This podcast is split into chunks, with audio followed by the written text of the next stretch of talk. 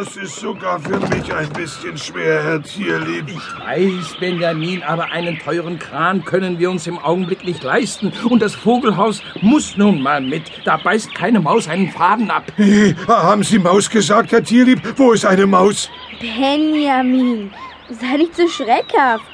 Du wirst dich doch nicht wirklich vor einer klitzekleinen grauen Maus fürchten. Das ist das Einzige, wovor ich mich fürchte, Otto. Sag, es wirklich keine hier? So